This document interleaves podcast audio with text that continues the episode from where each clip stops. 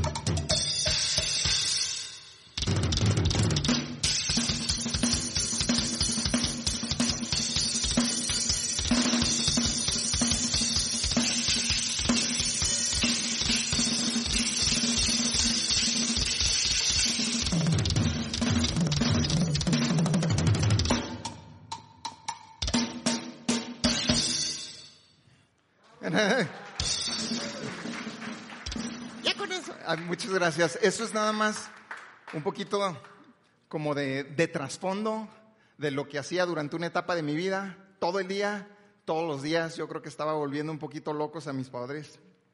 Pero, este, de alguna manera todo tuvo un buen propósito.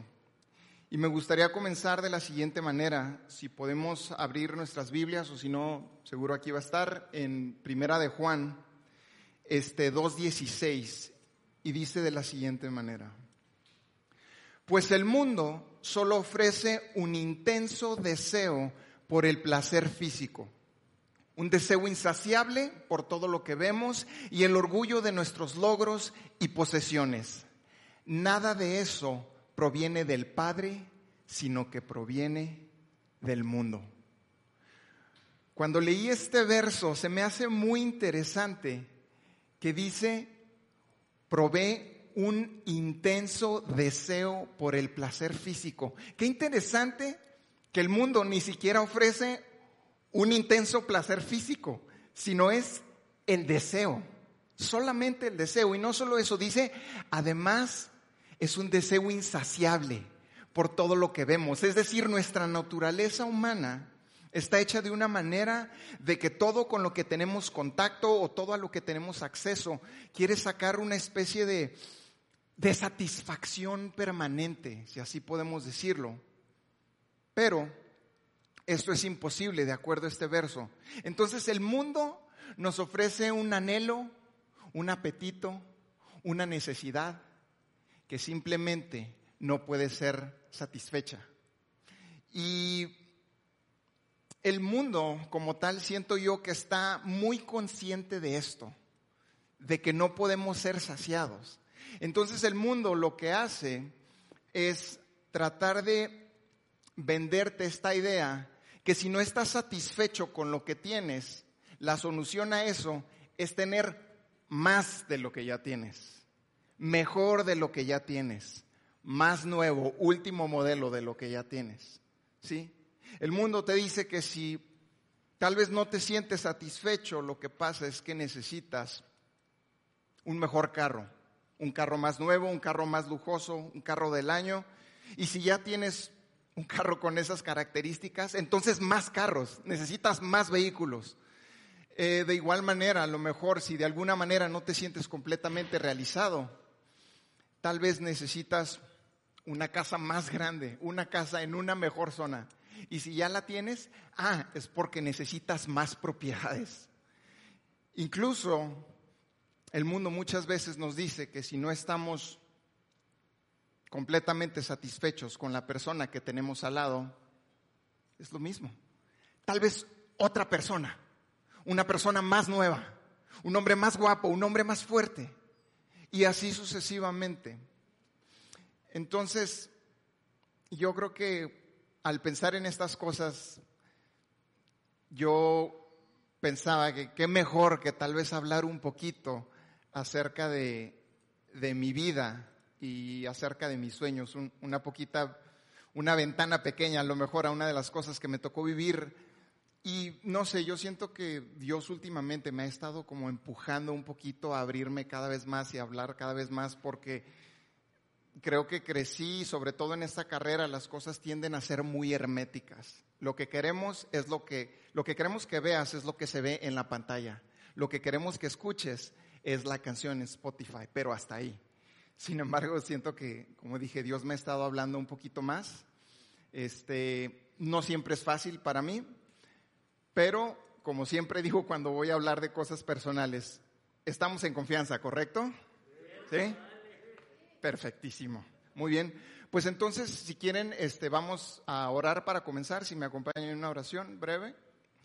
Gracias, Señor, en esta hora porque me permites estar aquí, Señor, con, con mi familia, Señor, con mi familia de otra congregación, con esta gente hermosa, Señor. Yo te quiero pedir que en esta hora tú seas el que tome el control yo te quiero pedir que tú seas, Padre Santo, el que hable, Señor, a través de, mi voz, Señor, que tú me uses y que sea tu Santo Espíritu que se pasee por estos lugares. En el nombre de Cristo Jesús. Amén. Súper bien. Pues hace poquito, de hecho, hace, hace no mucho, estaba platicando con un amigo, este, cómo no mucha gente tiene la bendición de saber qué es lo que quieren a tan temprana edad, ¿no? Como que por eso existe esta cuestión de orientación vocacional y uno va estudiando y uno va viendo. Y pues creo que yo fui una de esas rarezas donde a muy temprana edad eh, supe lo que, lo que yo quería hacer con mi vida. Claro, no sin antes sopesar todas mis oportunidades y estar viendo diferentes opciones. Esto de diferentes opciones fue a la edad más o menos de entre, de entre 8 y 10 años, según yo en mi mente de chiquillo. Estuve evaluando cuál era la mejor carrera.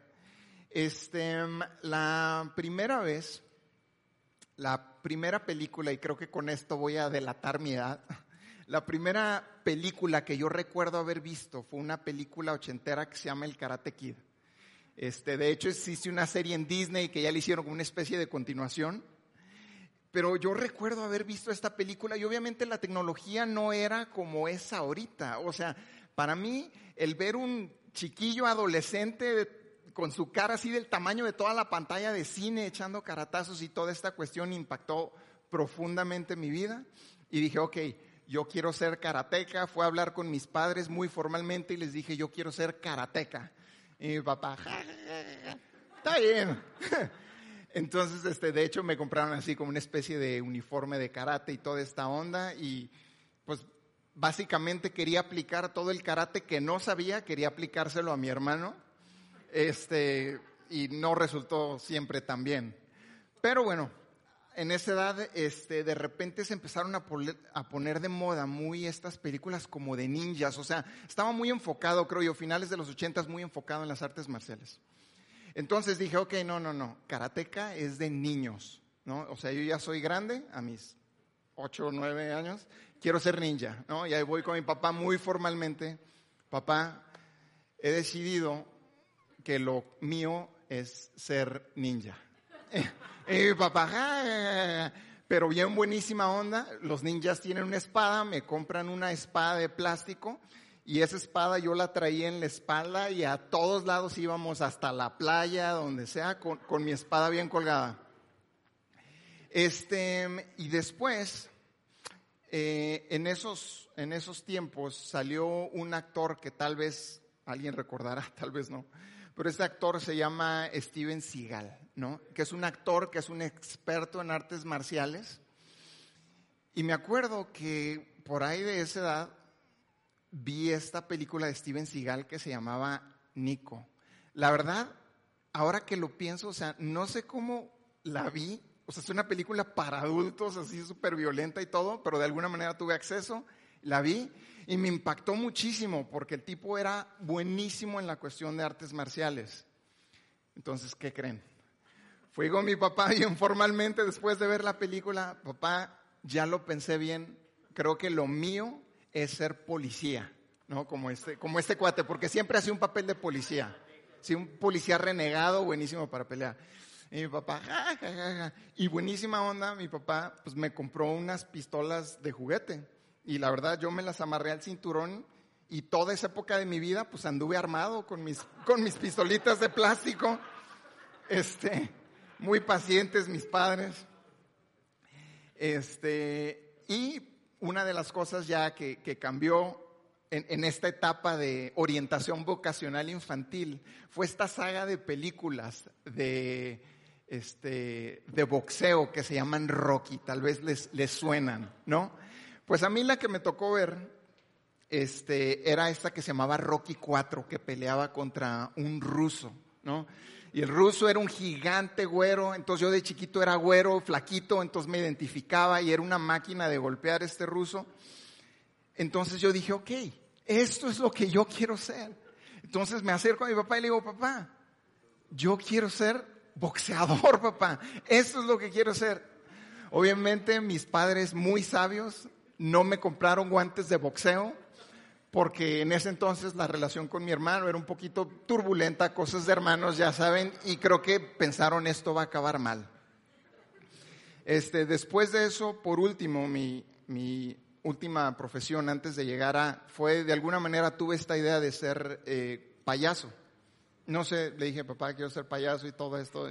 Pues mi papá, pues ya me estoy riendo desde ahorita, ¿no? Este, pero, pero total, Perdón, les prometo, perdón, ténganme paciencia, les prometo que va a llegar algo. Este, pero total que estaba yo muy en mi, en mi mente y en mi profesión de, de payaso. Y de repente mis papás llegan a la casa y me dicen, hijo, ¿qué crees? Los músicos de Luis Miguel se hicieron cristianos.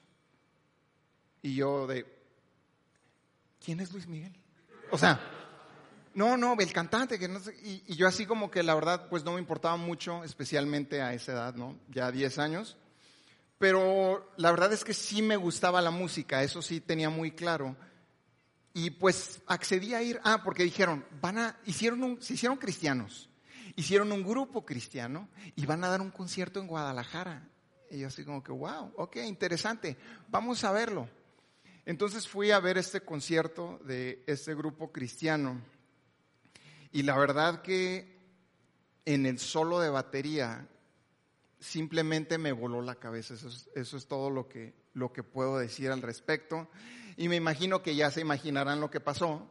Después del concierto, fui con mi papá a hablar muy seriamente con él y le dije, papá, ya sé lo que quiero ser.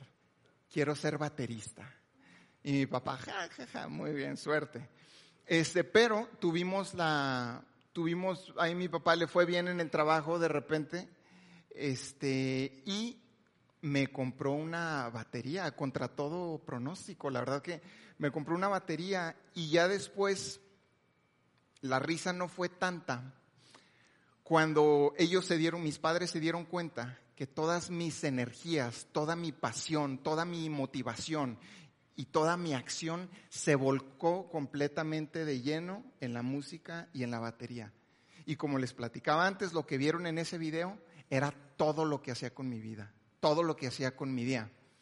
Y pues, ahora sí que tres doritos después, como dicen por ahí, y cuando digo tres doritos, me refiero a más de una década después. Como dije antes, contra todo pronóstico, situaciones difíciles, escasez, batallas familiares de todo tipo, nos pudimos convertir en músicos profesionales y forjar una carrera. Sin embargo, volviendo al texto, hay una parte de mí que se identifica mucho con este texto, si lo pudiéramos volver a poner. Pues el mundo solo ofrece un intenso deseo por el placer físico, un deseo insaciable por todo lo que vemos y el orgullo de nuestros logros y posesiones. Nada de esto proviene del Padre, sino del mundo. Y con esto no estoy diciendo, no me malentiendan, que tenga ingratitud o que el haber escogido la música como tal fue un error. De hecho, yo estoy muy, muy agradecido con Dios, que Él me permitió cumplir mis sueños que yo tenía desde niño. Ha sido un viaje increíble, experiencias maravillosas, vivencias de todo tipo. De hecho, hasta antes de la pandemia todavía seguíamos de gira y este y de hecho aún continuamos en la música, pero ya en, un, en una etapa diferente, ¿no? Yo creo que en, un perfil mucho más discreto, si, si podemos llamarlo así. Pero a diferencia de lo que yo pensaba de niño, el llegar a ese lugar donde te conviertes en músico profesional de giras y todo esto, costó muchísimo más tiempo, esfuerzo e incluso lágrimas de las que yo pensaba. Y esto fue solo para darme cuenta que el permanecer en esa carrera fue lo triple de esfuerzo, sudor, lágrimas y si puedo ser completamente honesto, mucho de mi salud. Y es que es muy curioso, en mi mente, ya que sabía lo que quería, yo tenía mis sueños contemplados más o menos como hasta por ahí de los 30 años. O sea, yo sueño con hacer esto, escalar aquí, aquí, aquí, aquí, como más o menos a los 30 años. Y yo pensaba que en ese momento mi vida iba a entrar en una especie de, es que no sé cómo describirlo, en una especie de nirvana, donde, donde mi vida se convertía en una fotografía de mi mejor momento. ¿Sale? O sea, como cuando vemos en Instagram, que vemos después de 20 fotos que te toma alguien, vemos una en la que se ve todo increíble, el escenario perfecto, clima perfecto, pose perfecto. Eso sentía que yo iba a suceder con mi vida una vez que yo llegara a ese momento.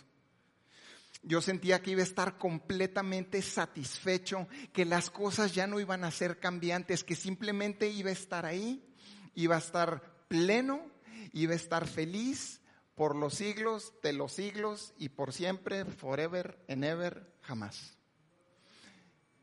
Pero mientras más trato de, de pensar en esta descripción, me doy cuenta que en lo que en realidad mi alma estaba buscando era el cielo, algo duradero, algo permanente, algo pleno, alma satisfecha, que mi alma encontrara su hogar. ¿Sí? Esa es más o menos la descripción del cielo. Y como ya lo dije, el permanecer ahí fue bastante complicado por diversas razones. Era muchísimo esfuerzo por varios factores, pero algo que sí puedo comentar es que llegar ahí era como un, se convirtió en una especie de videojuego. No sé si, si recuerdan cuando han jugado videojuegos que llegas como a una especie de nuevo nivel. Se te desbloquea un nivel de cosas a las que antes no tenías acceso. Entonces, desde no sé, vivencias, experiencias, lugares, viajes, personas. Todo esto, la verdad, artistas, gente que admiras y todo esto, fueron cuestiones, la verdad, muy sorprendentes y por un lado muy, muy agradables. De hecho, otra de las ventajas que recuerdo bien de este nuevo nivel desbloqueado también era estos acuerdos y estos patrocinios que, que de repente nos llegaban. Yo recuerdo antes, cuando estaba ensayando, que quería unos tenis, tenía que juntar un montón de domingos y dinero y trabajar y hacer cosas para comprarme unos tenis o, una chamarra que yo quería. Sin embargo, cuando pudimos llegar a ese punto, marcas, me acuerdo, marcas a las que, a las que yo en lo personal admiraba, de repente ya nos hablaban y nos decían, vengan a nuestra tienda, llévense lo que quieran. Entonces, para mí era así como que, un sueño, un nuevo nivel, como lo, como lo decía. Y de hecho, este, yo recuerdo que hubo un acuerdo, acuerdo, patrocinio con esta marca de bebidas energéticas que se llama Red Bull. Y lo que a mí me tocaba es, cada mes me llegaba un cajonón de Red Bull, ¿no? Y, me llegaba a domicilio, me llegaba a mi casa. Y pues yo recuerdo, ¿sí te acuerdas? Perdón. Entonces, sí, sí, este, yo recuerdo cómo se empezaba a amontonar el Red Bull, entonces como que decía, no, qué desperdicio. Entonces yo intenté tomarme todo el Red Bull posible. Entonces la verdad es que esa etapa de mi vida fue una etapa muy intensa, más que por lo que viví, por el Red Bull. Entonces, yo de antemano yo les quiero pedir disculpas a todas las personas que estuvieron alrededor mío en esa época. O sea, de repente si era de que me preguntaban algo y yo, ¿qué? Pero no, pues no sé. No, entonces les, pido perdón, no fui yo, fue la, fue la taurina. Eh, pero mi, mi patrocinio o patrocinio que más me marcó fue cuando yo recuerdo de niño que tenía estos sueños de que veía las revistas de música y veía todas estas marcas de instrumentos y marcas de batería y todas estas cuestiones. Y creo que un sueño realmente cumplido fue cuando por primera vez se acercó una, una marca o varias marcas de instrumentos musicales a querer patrocinarme. Eso sí fue algo que me voló la, la tapa de los sesos. Y, y las cosas de nuevo no son como como son ahorita. O sea, yo me acuerdo que llegó por correo una carta de Estados Unidos con un contrato donde venían las cláusulas y todo esto que yo tenía que firmar. Yo dije, wow, esto es vida. De, hecho, creo que todavía la, la tengo por ahí. Pero fueron experiencias de nuevo, fueron bendiciones del cielo y experiencias muy, muy agradables. Pero, por otro lado, al transcurrir el tiempo, me di cuenta de que no siempre disfrutaba de la oportunidad que estaba viviendo. Y aún del hecho de que tal vez en ese momento ganaba diez veces más de lo que ganaba cuando empecé. Y todo esto en la década de mis veintes. Entonces tú pensarías, todo esto está pasando en los veintes, deberías estar increíblemente feliz. Pero algo sucede cuando desbloqueas un nuevo nivel en tu vida, ¿sabes? Y lo que sucedió en mí es que cuando desbloqueas un nuevo nivel, te das cuenta de que hay alguien, más gente, puede ser otro grupo, puede ser la persona a tu lado, o simplemente alguien del medio donde te desenvuelves, pero alguien que es diez veces más exitoso que tú. Y obviamente parte de ese éxito es que gana diez veces más que tú, y ese sí no entre comillas. Hay alguien que gana diez veces más que tú. Y cuando yo empecé a percatarme de esto, también empecé a percatarme de que cuando nosotros empezamos a hacer giras nacionales y giras internacionales, me di cuenta que hay alguien que hacía giras más largas que las que nosotros hacíamos. Iban a más países que los que nosotros podíamos ir. Y no sé, a esas personas también, que también tienen patrocinios, que era un sueño de mi vida, que tienen el patrocinio de la misma marca con la única diferencia que les dan 10 veces más de lo que a ti te dan. Y es curioso porque mi yo de 10 años de ese niño que les estaba platicando hace rato estaría absolutamente orgulloso de lo que pasó, de lo que se pudo lograr en los 20, en la década de los 20. Sin embargo, mi yo en los 20 no estaba tan feliz. Y digo, de nuevo, esto no siempre, porque yo, gracias a Dios, tuve la oportunidad de conocer a Dios desde muy temprana edad a través de, de mis padres. Y creo que es muy importante porque creo que esta es una tendencia dentro de todos los seres humanos. Por eso es muy importante recordar este versículo. Pero el punto es que conforme pasaba el tiempo, esos pequeños momentos donde yo decía, ay, es que no me siento totalmente pleno, es que no me siento totalmente realizado porque, porque Él tiene algo que yo no tengo, porque Él puede ir a donde yo no puedo ir, porque Él puede tocar más de lo que yo puedo tocar. Pero esos periodos se hacían cada vez episodios más largos y sentía que estas satisfacciones se tornaban en insatisfacciones. En vez de pensar lo que estaba ganando, estaba pensando en lo que estaba ganando el otro. ¿Sí?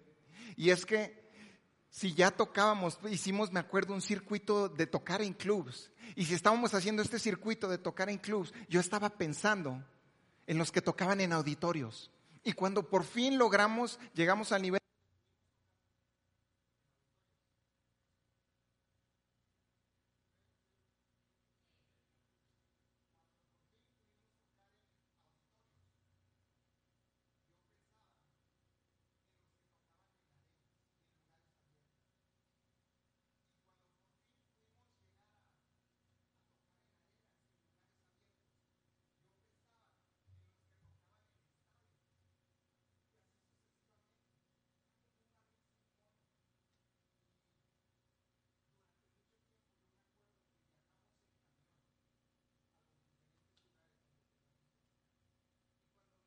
en camión, gracias, muchas gracias. ¿eh?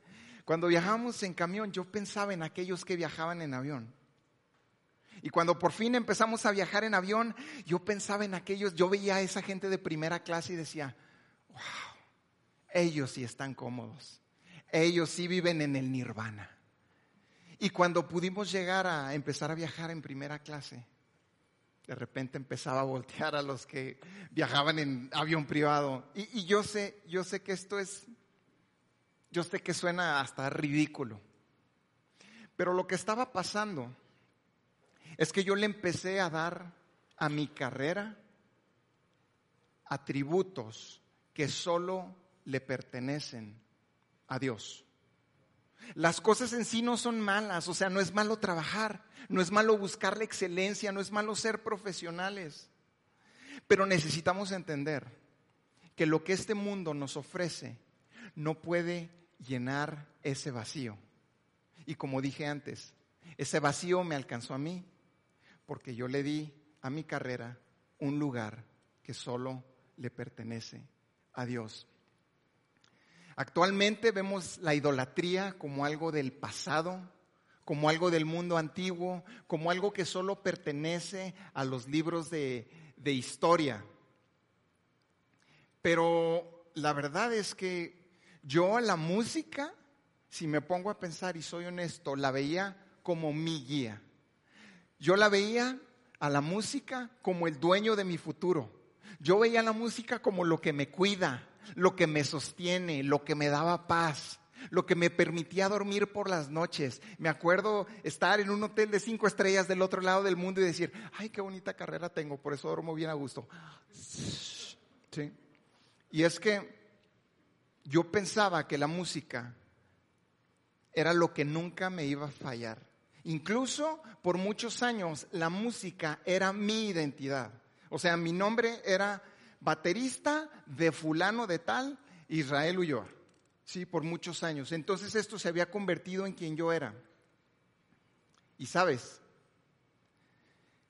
ninguna de todas estas áreas que acabo de mencionar, la música la pudo satisfacer en mi vida de manera permanente.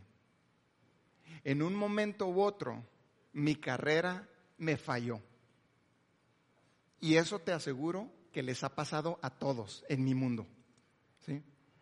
Y a lo mejor tú te puedes preguntar, pero es que hay algo de malo en, en desear tener un futuro, en desear tener una guía, desear tener paz en las noches, algo que te dé una satisfacción permanente, identidad, fuente de tu alegría. Claro que no. Cuando tú deseas esas cosas, ¿sabes lo que está pasando? Tu alma tiene sed. Eso es lo que está pasando.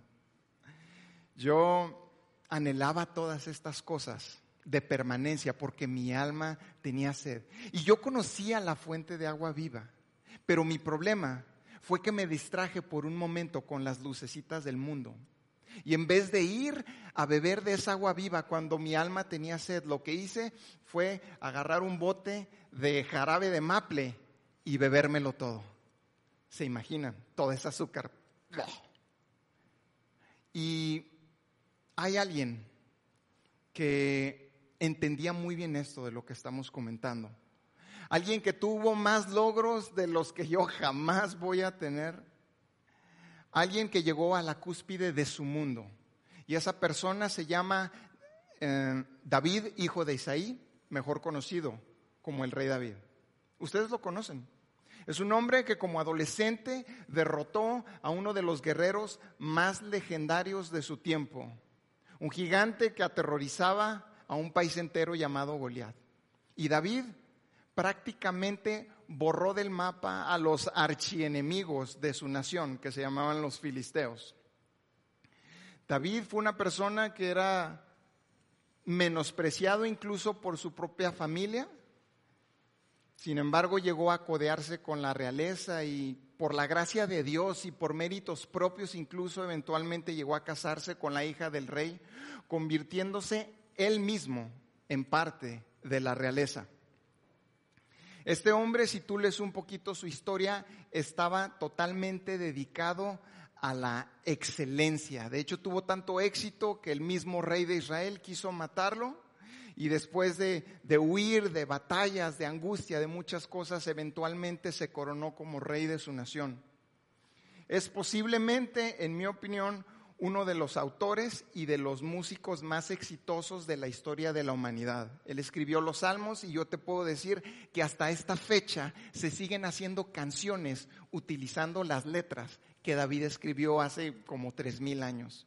Si hubiera existido el sistema de regalías, en aquellos entonces te puedo decir que él y su familia serían las personas más ricos de la historia de la humanidad. También me atrevo a decir por último que la gestión de David fue tan exitosa que es posiblemente el rey más famoso de la historia de la humanidad. Un rey con una vida y unos logros que cualquier guionista, guionista de Hollywood ya quisiera. Sin embargo, él escribió lo siguiente.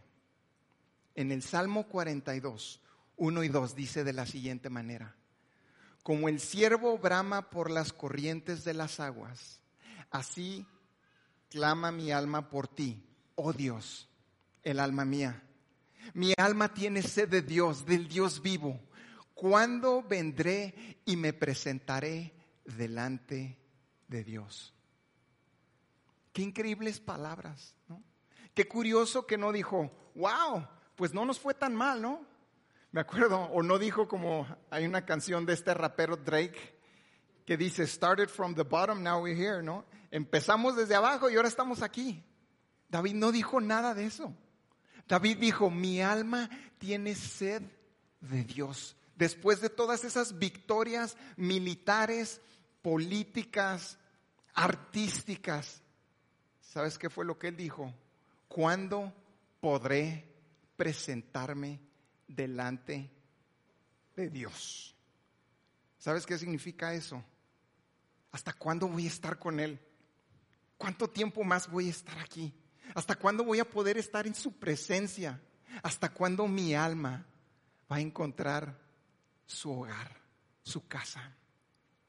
Y no sé si pueden pasar los músicos al, al frente. Pero esto que está diciendo aquí el rey David, ese es el secreto. Ese ahora es mi secreto. Y posiblemente tu secreto si tú lo deseas. Y es que este secreto el mundo no te lo va a poder dar, ¿sabes? Pero cuando nosotros lo entendemos y cuando nosotros lo creemos, es un secreto que el mundo jamás te va a poder quitar de la misma manera. Y no sé si, si tú te identificas con, con eso que, que platicaba hace un momento respecto a mi propia vida o, a la cuestión de, de David. Creo que todos en nuestros propios rubros, industrias o mundos pasamos por cosas similares. No sé si tal vez tú emprendiste algo, si tal vez viste algo como la oportunidad de tus sueños y a lo mejor invertiste tiempo, esfuerzo, sangre, sudor y lágrimas como yo en lo mío y simplemente resultó que no era lo que tú esperabas. Bueno, aquí dice David que no se turbe tu corazón. Dios es tu provisión. Si tal vez estás en un lugar en este momento que, que de lejos se veía diferente, pero en realidad es un lugar con conflictos, no te aceptan como tú esperabas, no significa que tienes que permanecer allí, pero que no se turbe tu corazón. La palabra dice que Dios es tu paz. Si tal vez quisiste o quieres llegar a, tal o cual lugar para que la gente por fin te respete y puedan decir, wow, allá va fulano, allá va mengano. Yo de corazón te diría, olvídalo. El mundo un día ama una cosa y al siguiente día la desecha. Al mundo le encanta construirse ídolos para después destruirlos.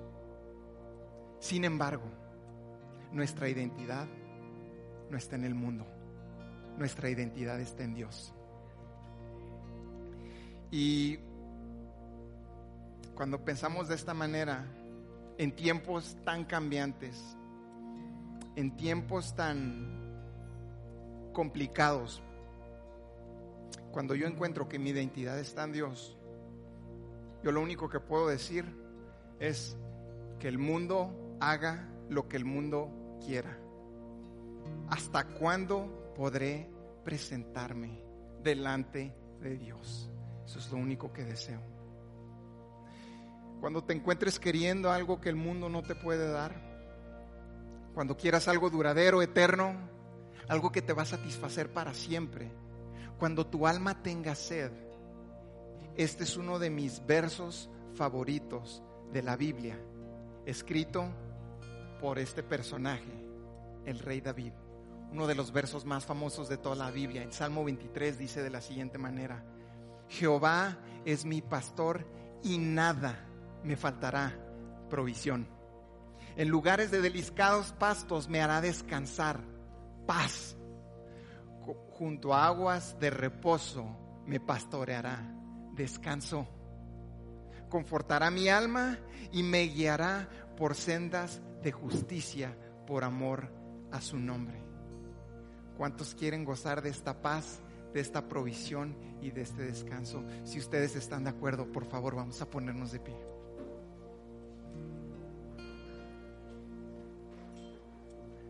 Tal vez necesitas cosas, necesitas provisión, pero ningún trabajo te puede garantizar una provisión permanente. Pero como el salmista dijo, nada te faltará. Si estás agotado, si tal vez piensas, wow, si llego a tener éxito me voy a dar unas largas vacaciones o incluso un año sabático. Dios te dice, yo te puedo hacer descansar ahí donde tú estás, en medio de la situación en la que tú estás si tal vez necesitas dirección, necesitas paz, no hay garantías de que nuestros sueños nos puedan proporcionar eso. Sin embargo, Dios nos dice esta tarde que junto a aguas tranquilas, en medio de crisis, en medio de guerras, en medio de escasez, junto a aguas tranquilas Él nos puede llevar y, y no sé si tú te sientes así que yo me siento así.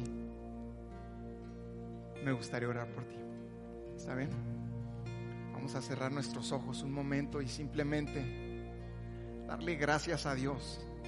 Porque sabes que esa sed que es insaciable ya no depende de nosotros. No tenemos que ir a conquistar todo el mundo para encontrar algo que nos sacie, algo que nos traiga paz, algo que nos traiga satisfacción.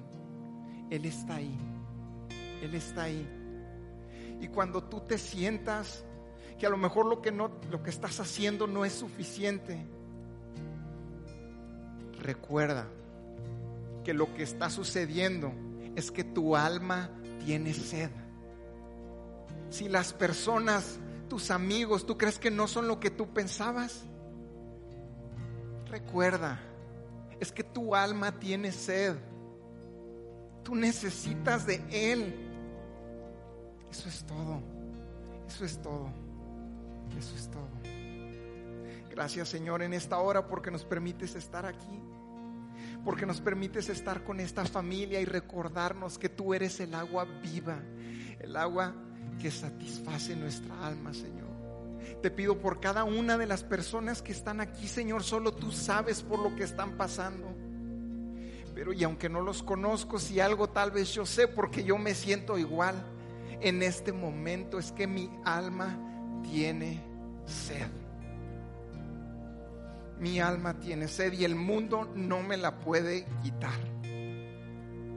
Te pido, Señor, que derrames de tu espíritu y nos recuerdes, como dice el salmista, con cuerdas de amor nos lleves a ese lugar donde los ríos corren, Señor.